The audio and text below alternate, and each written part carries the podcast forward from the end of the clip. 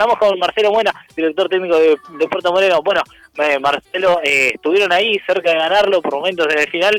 Eh, finalmente una contra quedaron mal parados y, vino el, gol del, del de Torino. Sí, ¿qué tal? Buenas tardes.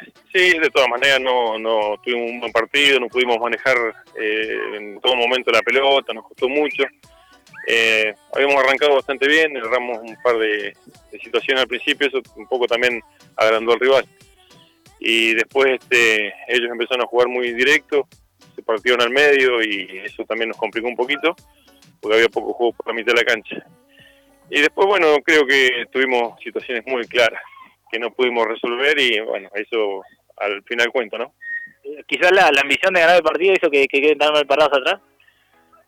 Sí, de todas maneras me parece que tuvimos una acción, eh, no, no, no, o sea, no, no actuamos bien ahí atrás, eh, porque teníamos, no, habíamos quedado en inferioridad numérica hemos quedado tres contra dos, pero no supimos eh, el momento como para salir, para marcar y bueno, vino el remate, vino el rebote, este, lamentable, bueno, porque creo que me parece que habíamos creado muchas situaciones, pero ya te digo, ¿no? El, hecho de no convertir también este un poco que va desmotivando y va bajoneando, ¿no?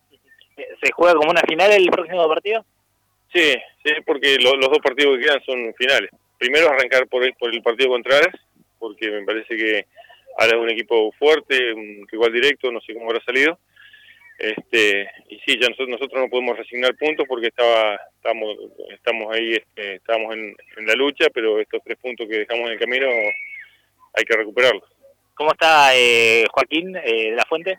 No, está golpeado, eh, se torció, le, pisaron el tobillo y quedó bastante golpeado, sí. Marcelo, muchas gracias. No, gracias a ustedes.